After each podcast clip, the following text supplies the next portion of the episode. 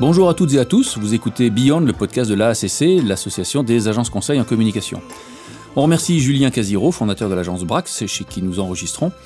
Et pour ma part, je suis Emmanuel de Saint-Bon, le fondateur de l'agence Roxane.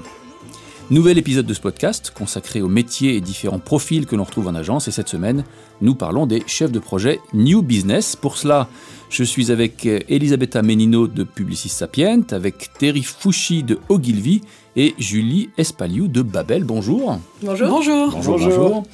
Alors déjà, mettons les choses au clair. On parle de New Business en version originale pour euh, nouveau business ou développement de l'agence dans sa version française. Mais comme toujours, un petit anglicisme en publicité, ça fait quand même le job.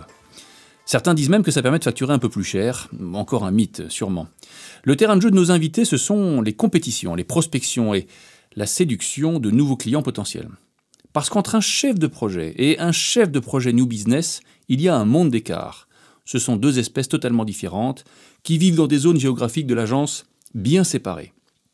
Si le premier aime le confort des relations qui durent, les affaires qui roulent et prend son pied dans la coordination générale de plusieurs métiers, le chef de projet New Business a le couteau entre les dents. Il aime l'action, il va au pet comme on dit, il part au combat, toujours à l'affût du moindre appel d'offres et prêt à user de tous ses charmes pour remporter les batailles que sont les compétitions. Concrètement, vous êtes dès le début au charbon puisque charge à vous de prendre le brief chez l'annonceur, de l'interpréter, parfois de le challenger, puis de lancer toutes les équipes en interne. Enfin, c'est vous qui constituez et livrez le dossier final. En période de compétition, vos nuits sont blanches et vos cafés noirs, parce qu'on connaît tout le stress et la débauche d'énergie que représentent les appels d'offres. Vous devez aussi gérer les petites surprises de l'annonceur qui décide de changer son brief 48 heures avant le rendu, ou celui qui a oublié de préciser que le budget était TTC et non pas hors taxe. Et entre deux compétitions, le repos du guerrier? Pas du tout vous subissez l'angoisse insoutenable liée à l'attente du résultat. Est-ce que c'est oui, est-ce que c'est non?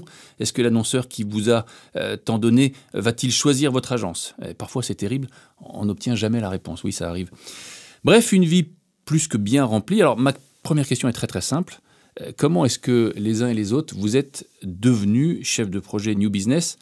Sachant que c'est un métier qui, requiert quand même beaucoup d'expérience. Tiens, Elisabetta, je te vois opiner du chef. Allez hop, tu as, droit à la première réponse. Alors, comment je suis devenue euh, chef de projet New Business? Donc, euh, en fait, je pense qu'on l'est tous à peu près déjà par nature quand on intègre le monde des agences. En tout cas, moi, personnellement, j'ai commencé par un, assez classiquement par un boulot de chef de projet. Mhm. Et puis, euh, rapidement, je suis montée sur des, on va dire, des, des activités conseils. Euh, au sein de l'agence. Et euh, effectivement, j'ai franchi le pas quand j'ai décidé d'arrêter de me dédier à un client. Donc chef de projet plutôt interne et là chef de projet new business plutôt tourné vers les clients. Alors, exactement. De transition. Hein. Exactement, exactement. Mais toujours avec cette dimension de conseil qui me plaisait beaucoup. Euh, où effectivement, bah, j'ai voilà, j'ai décidé de, de, switcher. Moi, j'ai eu en tout cas l'opportunité, je pense, de m'occuper d'un client pendant plusieurs années. Ah, ça c'est bien. Ça. Voilà, et, euh, et, je me suis dit voilà, à un moment donné, j'ai envie de voilà découvrir d'autres secteurs, euh, de le dur monde de la compétition. Exactement. D'accord. Voilà. Et les autres, Thierry, Julie? Alors moi, pour ma part, pareil, euh, je, suis plutôt un profil commercial à la base. J'étais chef de projet, puis chef de groupe, et c'est au sein de l'agence qu'on m'a proposé de euh, prendre la direction du Newbiz. Euh, donc du coup, j'ai accepté, et ce que je trouve intéressant, c'est que du coup, on garde cette notion de relation client, mais elle change un peu de, typologie parce qu'on est sur des relations beaucoup plus court-termistes eh et il y a un enjeu de, de, séduction qui est... Relation client, relation prospect, c'est pas du tout la même chronologie. Exactement. Ouais. Et d'ailleurs, en, préparant l'émission avec Julie, tu m'as posé la question en disant mais de quoi on parle? Est-ce qu'on parle effectivement de prendre les flux entrants, euh, les appels entrants, comme on dit, de les transformer, de les challenger, comme j'ai dit dans ma chronique, ou est-ce qu'il s'agit aussi d'aller à l'extérieur à la chasse, hein, Julie Qu'est-ce que Moi, je crois qu'il y a une vraie différence entre les deux. D'abord parce que c'est pas tout à fait les mêmes profils. Absolument. Un chasseur, c'est un vrai métier, euh, c'est un vrai métier euh, commercial, mais qui nécessite d'avoir une intelligence relationnelle et une mémoire d'éléphant pour être en capacité de sédimenter les informations et du coup de structurer en fait euh, un développement de chasse. Le, le, chargé de newbies, lui, il va être en pilotage, en coordination, en input sur les compétitions et puis il va avoir ce regard final pour dire le travail qu'on a produit, euh, il est capable de séduire, il est capable de, de convaincre et d'emporter la manche. que le second est bien plus proche de la prod, de l'exécution, quand le premier est bien plus proche du relationnel, de... Moi, je dirais que le premier, il est tourné à 2000% vers l'extérieur. Son job, c'est d'aller chasser le mammouth et de le ramener. Le second, il est dans une intermédiation entre le prospect euh, qu'il faut réussir euh, à séduire et à, et, à construire une relation dans le temps, qui est le temps très court d'une prospection, en moyenne aujourd'hui deux semaines et demie, trois semaines, et l'interne qui va produire, construire, élaborer la recommandation qui va permettre de l'emporter. Mais ça veut dire que le chasseur, parce qu'il y, y, a effectivement cette dichotomie en agence chasseur-éleveur, il paraît d'ailleurs que les profils chasseurs purs sont assez rares et très recherchés. Le chasseur, euh, son job, ça va être quoi? Du relationnel, du LinkedIn, des cocktails, des coups de fil, des mails, euh, un peu à la méthode traditionnelle? Comment, comment ça marche chez Babel, par exemple? Alors, chez Babel, on n'a pas de chasseurs. Ah, chez, Babel, le business tombe tout seul, qu'on se le dise. non, mais on n'a pas de chasseurs et, le, c'est ce qui fait aussi euh, la difficulté de ce marché. C'est que quand vous êtes une enseigne à très forte notoriété ou à forte réputation, eh bien, vous avez des appels entrants, plus que euh, l'agence qui est moins connue euh, ou qui est moins identifiée sur le marché. D'accord. donc, l'offensive commerciale, vous la gérez différemment. D'accord. Pas en allant chasser, en entretenant effectivement un réseau, mais qui est différent que d'aller faire de la chasse dans le dur et d'aller attaquer des gens que vous ne connaissez pas. Elisabetta Non, ce que je voulais ajouter, c'est que c'est vrai, donc, euh, donc moi je fais partie du groupe Publicis, donc historiquement on avait effectivement cette, euh, bah, cette facilité-là à recevoir euh, des dossiers entrants et finalement à se les dispatcher au sein des équipes, etc. Mais on se rend compte quand même que bon, nous, sur notre métier un peu de transformation digitale, il y a beaucoup, beaucoup d'acteurs. Donc même des petits, des petits acteurs finalement qui arrivent à nous, bah, voilà, qu'on arrive à rencontrer sur des, sur des compètes. Et c'est vrai que nous, sur notre métier, en fait, c'est, on, on, a des dossiers qui finalement proviennent généralement des décideurs des boîtes qui, eux, ne lancent pas d'appel d'offres tout le temps. Et donc, ce relationnel-là dont on parle, cette chasse-là, elle est hyper importante pour mm. nous parce qu'on a besoin d'identifier des opportunités très rapidement avant justement que les, appels d'offres tombent et que voilà finalement bon, on réponde. Mais d'une certaine manière, ça veut dire que ce que vous êtes en train de nous dire, c'est que il y a un travail constant de com, de relationnel, de contact, etc. Et, Laurent l'illustre très très bien, qui produit indirectement des appels entrants qu'alors vous gérez. En fait, c'est ça que je comprends. Alors, ce qu'il faudrait que vous expliquiez à nos auditeurs, c'est le processus. Vous êtes là en charge du new business. Miracle, un appel entrant offre, donc euh, un coup de fil ou même un, brief parfois. Expliquez-nous le processus et les étapes. Vous faites quoi, pas à pas? C'est quoi les difficultés? Comment ça se passe exactement? Bah déjà, il y a un enjeu de qualification, parce que je pense qu'il euh, faut être conscient des forces de son agence et aussi des intérêts qu'elle a à monter sur un, brief. Euh, donc évidemment, il faut se questionner sur euh, la pertinence, entre guillemets, en termes de match créatif. Est-ce que ça correspond à ce qu'on a envie de faire? Est-ce qu'on a les capacités de se déployer sur ce genre de, de demande? Évidemment, un enjeu business, qui est de savoir combien il y a d'agences dans la boucle. Est-ce qu'on va avoir l'opportunité d'être compétitif et est-ce qu'on a des chances de gagner très concrètement et à combien tout ça hmm. est estimé en termes de revenus pour l'agence. Il y a deux types, euh, généralement, pour, pour euh, globaliser les choses, euh, de, de, questionnement de la part des annonceurs. Souvent, c'est soit un retainer, c'est-à-dire une collaboration sur une année, voire plusieurs années entre l'agence et l'annonceur, ou c'est des one-shots, des projets un peu plus isolés qui vont demander du coup une autre comment dire une autre, exactement une autre approche on va, on va, parler des modèles économiques, évidemment, mais ça veut dire donc, alors je vais poser la question volontairement naïvement, vous filtrez, Exactement. parfois vous refusez. Bien sûr. Quelle proportion à peu près M'intéresserait de savoir ça? Quelle proportion de refus? Nous, on en fait de plus en plus, personnellement. Vous refusez de plus en plus On en, on en a refusé beaucoup l'année dernière parce que parce qu'effectivement, il y avait beaucoup de petits sujets et on a décidé de se concentrer, nous, sur les gros sujets par rapport à notre métier. Uh-huh. Euh, la proportion, je ne saurais pas la donner. Moi, je ne saurais pas dire quelle est la proportion. je pense que c'est un peu une vaste utopie, l'idée mm. du go-no-go. On rêve toujours de se dire, il faut euh, drastiquement, en tout cas, c'est ce qu'on fait chez Babel, il faut drastiquement renforcer notre go-no-go parce que c'est épuisant de faire des compétitions, ça coûte de l'argent, les taux de transformation sont pas toujours très bons, le marché est de plus en plus féroce et de plus en plus compétitif. La réalité, c'est qu'on est tous le couteau entre les dents et que quand on est chargé de newbies, il faut qu'on soit mort de faim. Mais vous prenez pas tout quand même. Non, on prend pas tout, mais nous, chez Babel, on fait en moyenne 160 euh, compètes par an. Mais alors, ça se fait quoi Au feeling? Il y a une matrice il y a... Non, c'est ce qui expliquait euh, très bien Thierry. C'est-à-dire qu'il y a un sujet qui est euh, quelle est la nature de la compétition? Quel est le volume d'agences qui est dans cette compétition, quel est le budget qui est associé, et qu'est-ce que l'on connaît de l'annonceur qui lance cette compétition. Est-ce qu'on a une compétition qui est organisée ou pas par un marieur, ces fameux cabinets de conseil qui font matcher les annonceurs et les agences Et est-ce qu'on connaît quelqu'un chez l'annonceur qui nous permettrait d'avoir des informations Et donc c'est une sorte de, effectivement, matrice qui permet d'évaluer si la proportion de chances que l'on a est ou pas importante. Je vous écoute avec grand intérêt puisque vous faites tous partie de grandes agences ou en tout cas de grandes agences indépendantes. Moi, je suis à la tête d'une petite agence. On dit une agence à taille humaine, il paraît que c'est plus flatteur. Et on a, on a créé au fil du temps une matrice avec une trentaine de critères. Alors, ça ne prend pas la décision à notre place, mais ça nous donne un indicateur. Euh, il y a euh, voilà, des critères grands, petits, quali, quanti, chiffrables ou non, euh, qui permettent de se faire une idée. Et effectivement, la capacité d'une agence à qualifier un brief, elle est déterminante parce que tu l'as dit, euh, Julie, euh, les compétitions coûtent un bras mm. et euh, déterminent la, la, Moi, j'ai coutume de dire que une agence se construit aussi bien par les compétitions qu'on gagne que par celles qu'on a la force de refuser ou la sagesse de refuser. Et donc, à chaque compétition entrante, effectivement, il y a un filtre. Mais on n'a pas répondu à ma question. Le brief entre, vous le prenez, il se passe quoi? C'est quoi les processus? Julie. Il y, a, effectivement plusieurs étapes. Il y a cette étape de qualification. Et là, le chargé de newbies, il a un apport qui est non négligeable parce qu'il a une intelligence du marché, il a une intelligence des personnes qui sont en charge des directions de la communication ou des directions générales. Et donc, un bon chargé de newbies, il a cette intelligence sur le marché qui fait qu'il va aider à ce premier filtre. Le filtre arrive, il y a, en tout cas, ça se passe comme ça euh, chez Babel, un débrief du brief. Ce débrief, il se fait euh, soit avec les gens directement concernés par l'appel d'offres, on peut être sur un appel d'offres publicitaire, RP, social, digital, contenu. Donc, soit on ne va solliciter que les gens qui concernent directement le métier, soit on va volontairement ouvrir en se disant on va apporter un éclairage sur ce brief avec différentes expertises. Parce que peut-être qu'on pourrait le traiter pas exactement tel qu'il est posé dans le brief. Donc vous le challengez parfois. Hein. vous revenez vers l'annonceur en disant Exactement. Est-ce qu'on est sûr qu'on est bien orienté là-dessus? Est-ce qu'on pourrait s'autoriser à faire quelque chose?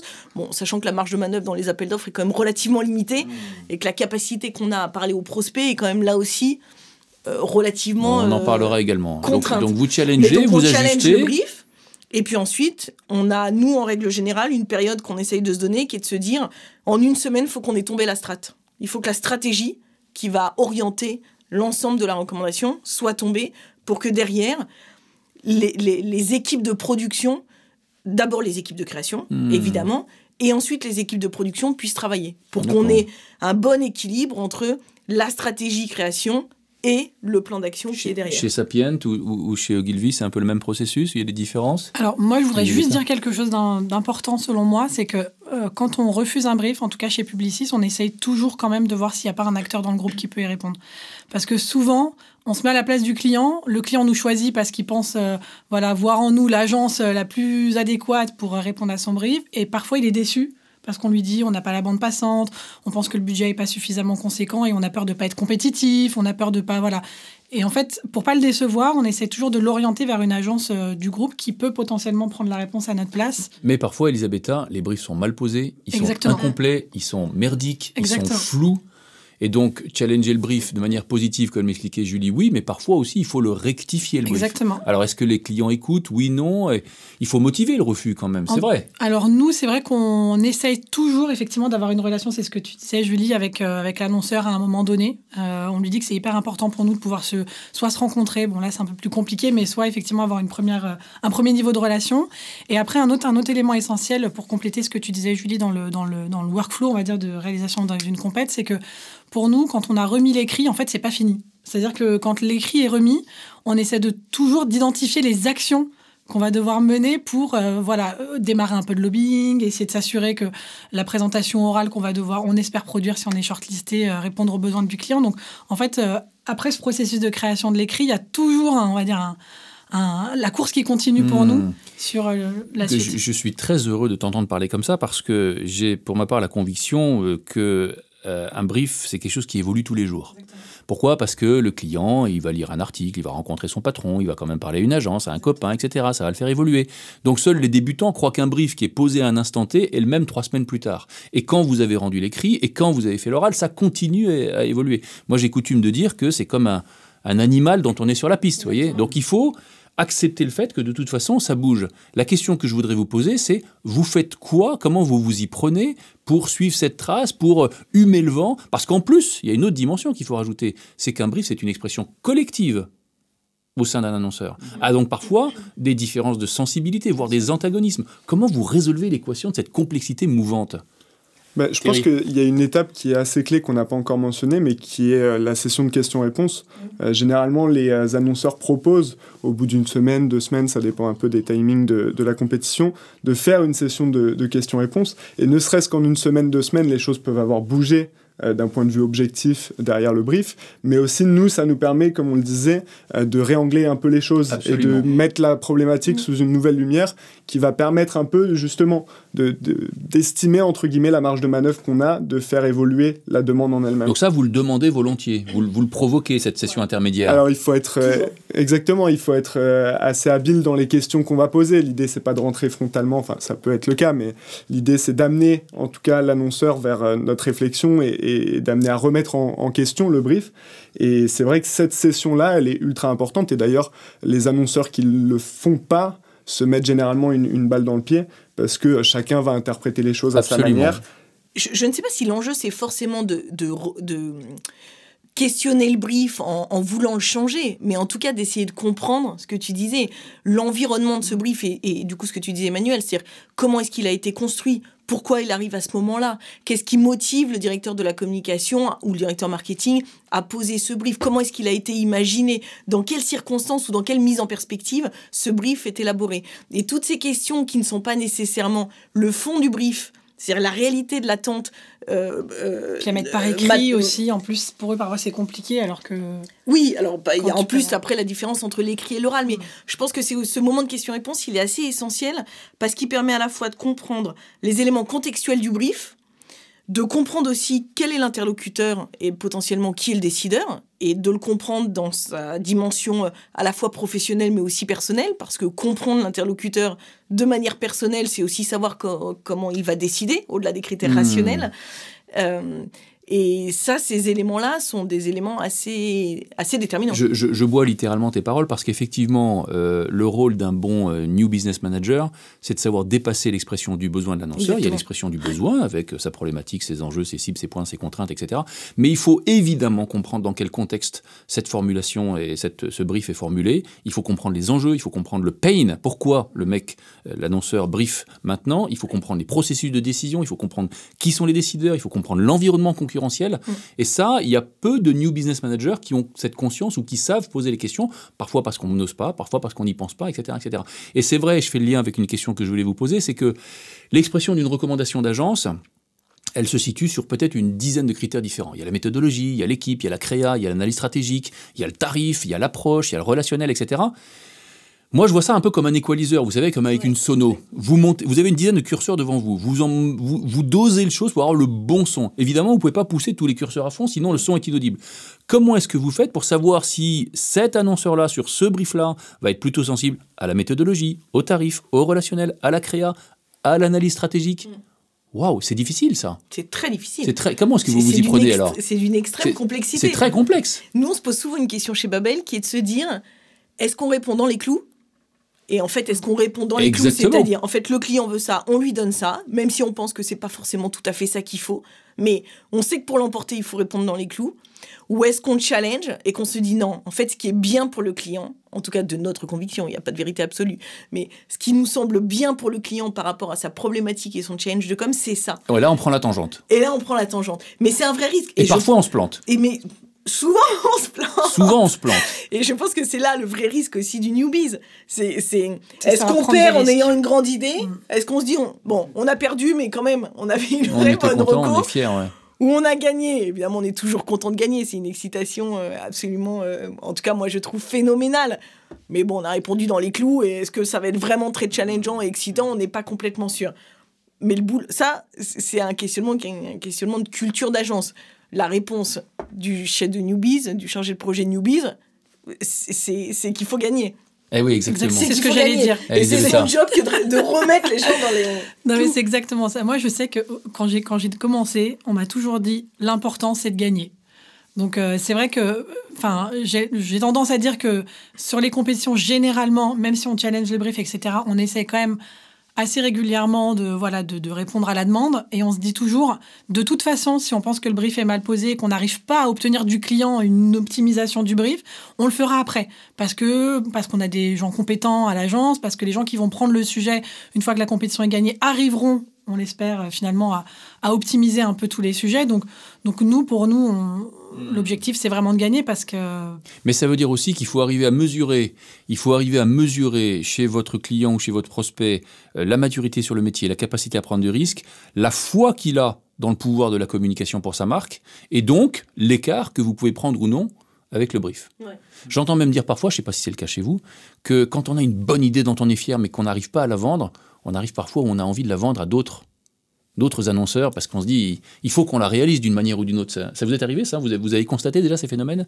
On, va citer personne, je vous rassure, mais parfois on ah doit bah, avoir envie quand même de. Les cabinets de conseil n'ont aucun problème à vendre la même méthode et, la même structure à 10 clients d'une seule et même catégorie. La vraie difficulté, c'est que si on est drivé par cette idée que chaque marque doit être singulière pour être forte et puissante, c'est compliqué de vendre une idée euh, à l'un et à l'autre. Maintenant, euh, je crois qu'il ne faut pas non plus voiler euh, la face et il ne faut pas être naïf. Évidemment, quand on a une très bonne idée et, qu'elle est un peu plus méta parce qu'elle correspond à plutôt un enjeu de catégorie, bon, ben, elle peut se vendre aux différents acteurs de la catégorie. Après, tout le monde n'a pas la même maturité, ils ne sont pas tous au même stade de développement, ils n'ont pas tous tout à fait les mêmes enjeux en tout cas d'un point de vue de la com. Alors, on va revenir sur le processus. Moi, j'étais, curieux de savoir, puisqu'on l'a évoqué un petit peu, hein, on a évoqué le coût des compétitions en jour-homme, c'est, ça, c'est, c'est, un sujet euh, majeur pour les agences. Est-ce que dans vos métiers, vous êtes en charge aussi, et pardon pour la question qui va peut-être vous surprendre, de doser l'effort? En d'autres termes, est-ce que vous êtes systématiquement la poignée dans le coin, vous faites le max, vous arrachez tout Ou est-ce que fonction du budget, de l'annonceur, de son enjeu stratégique, vous dosez l'effort pour limiter les coûts de l'avant-vente Elisabetta je pense que ça a un peu évolué pour ma part personnellement. Il y a, eu un effet Covid aussi, hein, donc qui fait que finalement aujourd'hui on nous demande un petit peu plus d'être regardant sur ces dimensions-là. Après, c'est vrai qu'on m'a toujours dit aussi, euh, on fait tous les efforts qu'il faut pour gagner. Je pense que c'est finalement à nous de jauger aussi ça en fonction effectivement de l'opportunité et peut-être du business aussi derrière. Euh, nous, on essaie toujours de se fixer une, euh, on va dire, une fourchette d'investissement qui est de l'ordre de 5% à peu près. Voilà, entre 5 et 10% mais plutôt 5% généralement sur les compètes, du budget. En, termes de jours. Exactement. Voilà, exactement. Donc après, euh, quand on n'y arrive pas, euh, bah, on n'y arrive pas. Et puis euh, quand on y arrive, c'est bien. quoi. Mais effectivement, aujourd'hui, dans, dans ce qu'on me demande, c'est effectivement de pouvoir piloter ça aussi. Mais ça veut dire que vous êtes en charge d'une forme de compte de résultats? On vous, on vous, on vous challenge sur la, la rentabilité des équipes? Non. On ne nous challenge pas. Par contre, nous, on aime bien quand on fait notre bilan tous les six mois de se dire quel est là-haut qui nous a coûté le plus cher? Est-ce que finalement on a bien fait d'investir? Qu'est-ce qu'on peut optimiser pour les prochains sujets? Euh, voilà, quels sont... Il y a peut-être une différence entre euh, les coûts d'investissement qui sont nécessaires pour une compète, qui vont être des coûts de freelance, des coûts de benchmark, des coûts de je ne sais quoi, et puis euh, l'investissement qu'on fait en temps jour homme. Il y en a un qui est, j'ai envie de dire, sonnant et trébuchant de manière immédiate. On sort de l'argent pour aller chercher une compétence ou une information qu'on n'arrive pas à avoir en interne. Et puis ensuite, il y a la réalité du temps passé. Je pense qu'il y a une, une vraie volonté d'être toujours on maîtrise le mieux possible du rapport euh, coût-investissement, euh, euh, dépenses par rapport à une compétition. Après, je crois aussi qu'on fait des métiers qui sont des métiers de passion, dans lesquels les gens sont engagés. Et quand on est sur une compétition sur, lequel le brief est intéressant, sur laquelle pardon, le brief est intéressant, bah alors c'est compliqué de freiner les équipes et de leur dire on y va mollo les amis là parce que le budget est pas extrêmement conséquent. Donc il faut aussi, moi je pense, laisser une part à, l'envie des gens euh, de, de donner, euh, tout en étant évidemment dans la mesure du possible raisonnable par rapport au temps qu'on y passe. Et en même temps, les annonceurs le savent très bien. Euh, ils savent toute la passion qu'il peut y avoir dans les compétitions, ils savent que les agences sont généralement les dents longues et qu'il y a énormément de concurrence. Et donc du coup, c'est aussi important à un moment donné de poser des limites parce que j'ai déjà vu des compétitions qui font 3, 4, 5 rounds parfois, et au bout d'un moment, ça devient juste une aberration parce que nous, d'un point de vue euh, modèle économique pour les agences, ça devient plus du tout rentable, et du coup, ça perd en attractivité pour les jeunes talents, et ça a un impact en fait sur l'industrie de manière plus globale. Mais quand on est dans un tel processus, c'est un peu comme au poker, vous avez commencé à miser de plus en plus. Exactement. Et vous dites, je ne vais pas me coucher maintenant et abandonner mes gains quoi qu'il arrive, il faut que j'aille au bout. c'est son propre ennemi là, les agences sont leurs propres ennemis. C'est-à-dire qu'elles ont elles-mêmes, évidemment avec la contribution des annonceurs, mais quand même beaucoup les agences ont elles-mêmes développé, surenchéri, sur leurs propositions en disant ils nous ont pas demandé ça dans le plan d'action, mais on va quand même le faire parce que ça montre quand même qu'on a envie.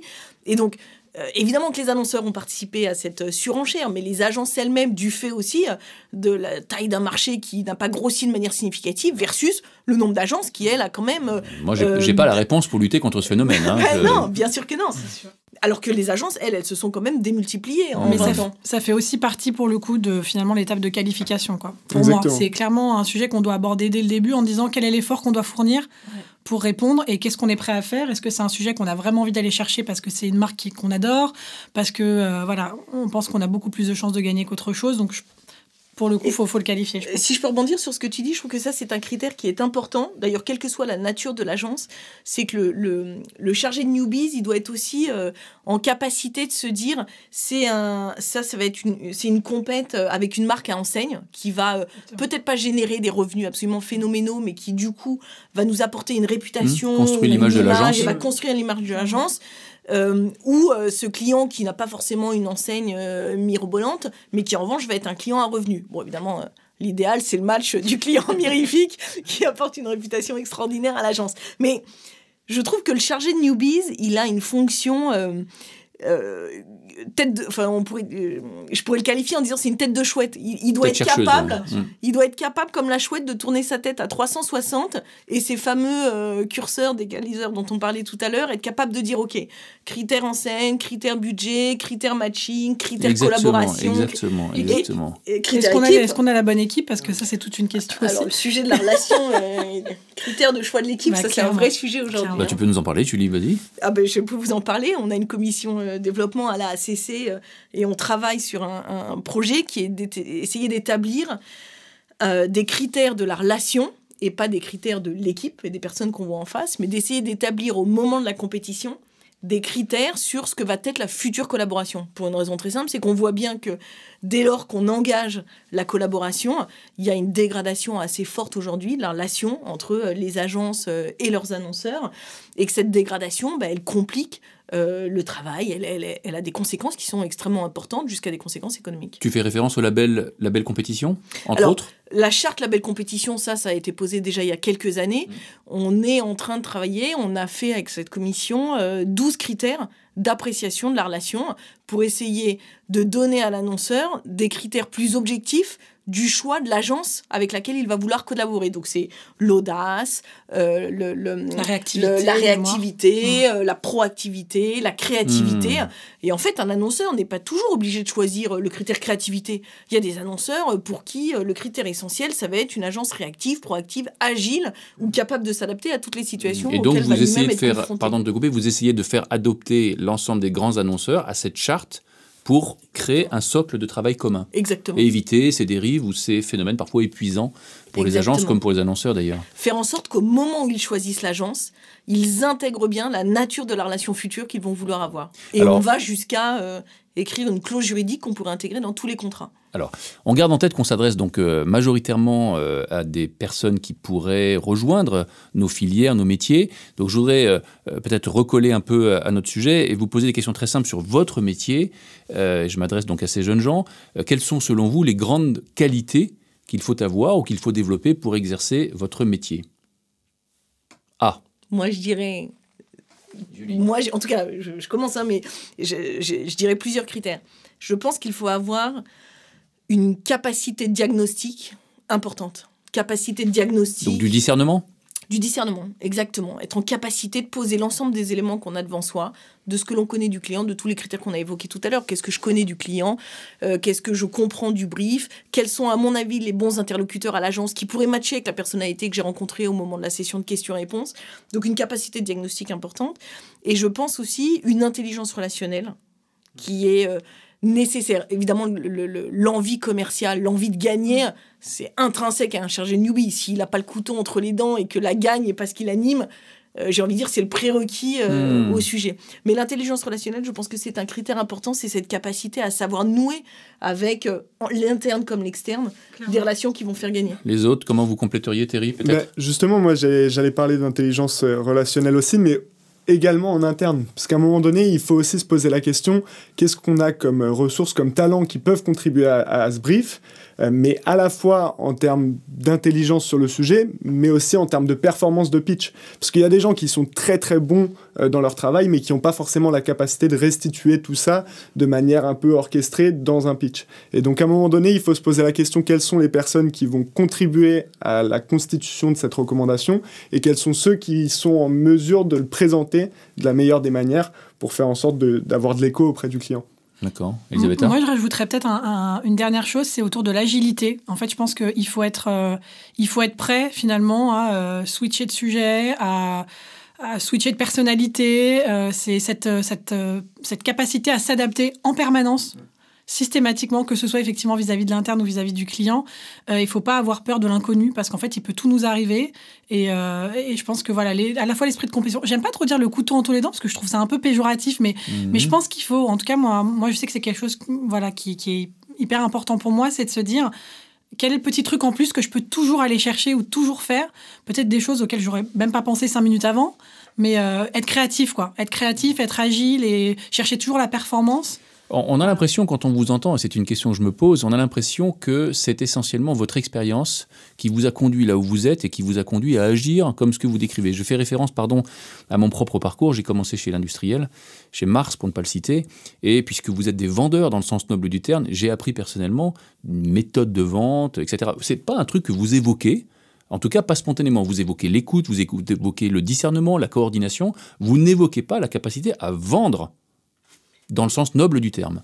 Je crois pour une raison qui est une raison euh, culturelle liée au marché euh, euh, publicitaire ou au marché de la communication. C'est que les agences, elles sont là pour créer, pas pour vendre, en fait. Et donc, culturellement, la vente, c'est quelque chose qui se fait de manière induite parce que la création l'emporte, parce que la stratégie que vous proposez est extraordinaire. Et donc, vendre en agence, alors ça a beaucoup changé parce que le marché a grossi, mais, mais, mais parler de vendre en agence, euh, hormis quand vous êtes sur du B2C, où là vous êtes avec un directeur marketing dont le job c'est de vendre du produit. Donc, euh, mais même à, un interlocuteur de cette nature, vendre de la création, c'est vous, vous, arrivez à convaincre par de la création. Mais je pense que le mot vente, il a été euh, tabou pendant un certain nombre euh, de temps dans les agences parce que c'est pas par ça en fait euh, qu'on arrive à sortir des sujets. Alors, Thierry, vas-y. Ouais, pour compléter, je dirais qu'il y a un espèce de mythe du coup de cœur euh, créatif ou stratégique, mais en fait aujourd'hui ça s'est tellement complexifié les demandes des clients que ça se joue plus euh, vraiment sur un coup de cœur créatif ou stratégique et qu'il faut avoir une,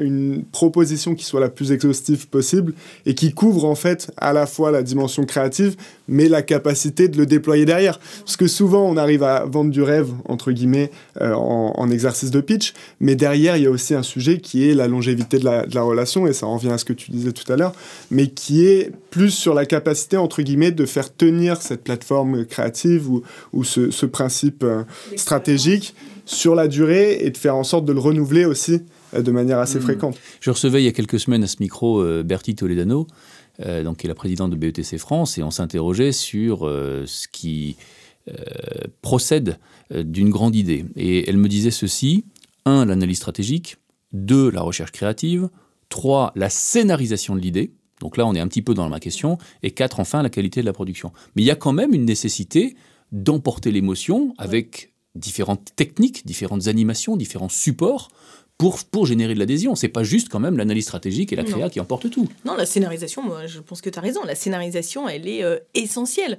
Deux recommandations, euh, enfin une même recommandation présentée euh, de manière très scénarisée ou présentée dans un PowerPoint de consultant peuvent sembler deux recommandations tout à fait différentes. Donc heureusement qu'il y a encore cette dimension euh, d'envie, d'émotion et d'être emporté par euh, ah. une belle et, grande ah. création. Ah. Heureusement. bon, très bien. Alors, vas-y, je t'en prie. je voulais juste compléter en disant que c'est vrai que nous aussi, on apporte quand même. On, est une agence créative, hein, clairement, et on a la chance de faire partie du groupe publiciste. Donc c'est vrai que même les gens chez nous qui euh, déploient des expériences digitales ont cette, voilà, ont cette, on va dire cette, cette petite, enfin pas mon mot, qui ont cette petite euh, touche. Touche, euh, exactement. Flamme, exactement. Je voulais un mot un peu sexy, donc flamme, c'est super.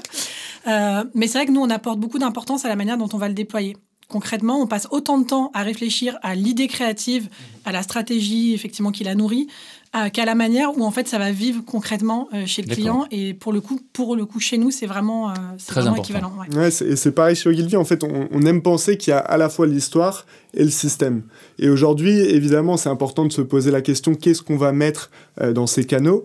Mais à un moment donné, il y a aussi cette notion de où est-ce que ça va atterrir, à quel moment ça va parler à notre cible et comment ça va les toucher dans le contexte dans lequel ils sont. L'histoire et le système. Exactement. Alors, je dois vous interrompre parce qu'on arrive peu à peu à la fin de notre émission. Il y a une question que je voudrais poser qui concerne l'argent. Je m'adresse toujours à ces jeunes auditeurs et je me demande est-ce qu'on peut faire de belles carrières sur le plan financier quand on est new business en agence? Je me demande également si vous êtes en fixe uniquement ou si vous êtes également en variable, sur quoi se base ce variable, se fonde ce variable, pardon. Et puis j'aimerais bien qu'on donne une fourchette, une indication, peut-être en fonction de votre expérience, pour fixer une perspective à nos jeunes auditeurs. Qu'est-ce que vous pouvez me répondre là-dessus? Bah, je crois qu'on peut faire carrière, euh, tout à fait. On peut faire euh, de grandes carrières euh, en, travaillant sur le développement pour une raison très simple, c'est que c'est le nerf de la guerre. C'est le nerf de la guerre. Qu'est-ce qui fait que vous êtes essentiel dans une agence? C'est soit que vous tenez les clients, et vous les tenez parce que vous êtes euh, directeur de compte, euh, quel que soit le niveau de seniorité que vous avez, euh, soit vous êtes à la création et vous emportez par vos, vos talents créatifs l'ensemble des compétitions, soit que vous avez un talent à ferrer les prospects. Ok. Donc il y a la capacité de faire de grandes carrières. Et moi je pense qu'un très bon... Alors fixe, Fixe, variable. fixe et variable. Fixe et variable. Fixe les et variable, La oui. plupart du temps. On peut donner une fourchette? De Alors pour un entrant ou pour un... un- pour un entrant, Ah bah, pour quelqu'un moi, je pense d'expérimenté. qu'un- Moi, je euh, pense qu'un entrant, il va démarrer aux alentours de 30K euh, annuels. mhm. Et je pense qu'un très bon directeur du développement, il peut être payé euh, 120, euh, 150 euh, K, euh, 180 K annuels. Un très bon directeur du développement, parce que s'il est très bon, il ne s'arrêtera pas à une fonction qui est une fonction de direction de développement, il montera à la fonction de direction générale. Pas nécessairement parce qu'il deviendra DG, mais parce qu'il il fera partie de la gouvernance de l'agence. Un Et- très bon directeur du développement fait partie de la direction de la gouvernance. Ok, Elisabetta, Thierry, un complément éventuellement par rapport à ça? Euh, effectivement, je pense que c'est euh, c'est une fonction hyper essentielle dans, dans les agences aujourd'hui. Donc, elles ont un rôle assez central, euh, même euh, en relation avec la direction. Donc, c'est aussi un poste qui est hyper stratégique hein, pour l'entreprise. Donc, euh, donc, ça, je pense que c'est aussi un critère au-delà du critère financier qu'il faut, euh, qu'il faut avoir en tête quand on décide d'entrer dans une agence. Je pense que c'est hyper formateur. Donc, euh, donc au-delà du critère financier, encore une fois, je pense que voilà, c'est à prendre en compte. Après, euh, moi, personnellement, je n'ai pas de variable. Voilà, c'est que- quelque chose que j'ai beaucoup questionné. Euh, mais ça dépend, je pense, des groupes, ça dépend, voilà, de, on va dire, de la politique interne. Euh, pour euh, les niveaux de salaire, c'est à peu près pareil que ce que, ce que tu disais, Julie. Je pense que quelqu'un qui débute sa carrière, c'est aux alentours d'une trentaine de cas par an. Et après, effectivement, je pense que pour avoir une moyenne entre les 30 et les 150 cas, je pense que un- quelqu'un de confirmé avec une expérience moyenne, ça peut, voilà, entre 70 et 80, 90 cas. quoi. Ça, au bout de quelques années, peut-être Ouais. 5 ans, 7 ans euh, de, de même, même chiffre à peu près Ouais, exactement, je dirais les mêmes fourchettes. Et après, je parlerai juste en fait de la capacité, une fois qu'on a vécu le newbies, d'aller vers énormément d'autres métiers. Euh, que c'est pas enfermant en soi parce que euh, c'est vachement complet, on le disait, on change d'industrie euh, tout- toutes les semaines, on change de problématique euh, toutes les deux semaines aussi. Et donc, ça donne en fait une vision d'ensemble qu'on peut après mettre à profit dans énormément d'autres secteurs de, de- de l'industrie. Et évidemment, le switch euh, vers euh, les, les fonctions un peu plus commerciales au sens euh, propre, gestion de projet et tout ça, peuvent aussi avoir un intérêt parce qu'on aura une connaissance euh, qui est complète de l'agence et de ce qu'elle est en, cap- en mesure euh, d'offrir. Et donc, ça ouvre des perspectives en termes d'in-biz. Parce que là, on se parle beaucoup de new business, mais aussi un des enjeux de développement euh, des agences, c'est de faire croître ses propres clients. Et c'est presque plus simple parce que déjà, il y a une relation existante et que ça nécessite de rentrer dans une compréhension du client encore plus approfondie pour se dire qu'est-ce qu'on peut app- apporter comme complémentarité pour, euh, pour assurer son développement. Ah, c'est merveilleux. Alors, c'est presque un sujet connexe, mais qui vous donnera peut-être l'occasion de revenir. hein, le, le in-be, c'est-à-dire la, la relation euh, dans un client suivi. Euh, nous arrivons à la fin de notre émission. Euh, je vous remercie à tous de l'avoir écouté. On espère que vous avez apprécié. Je vous rappelle que vous pouvez commenter, partager, en parler autour de vous. Euh, merci à vous, chers amis, pour vos témoignages, vos conseils, vos, histoires. Merci, Merci pour le temps que vous avez passé. Je rappelle que cette émission a été produite à l'initiative de l'AACC, l'Association des agences conseils en communication. Et je vous invite à nous retrouver sur le site de l'association aacc.fr. Voilà, salut à tous, bonne journée.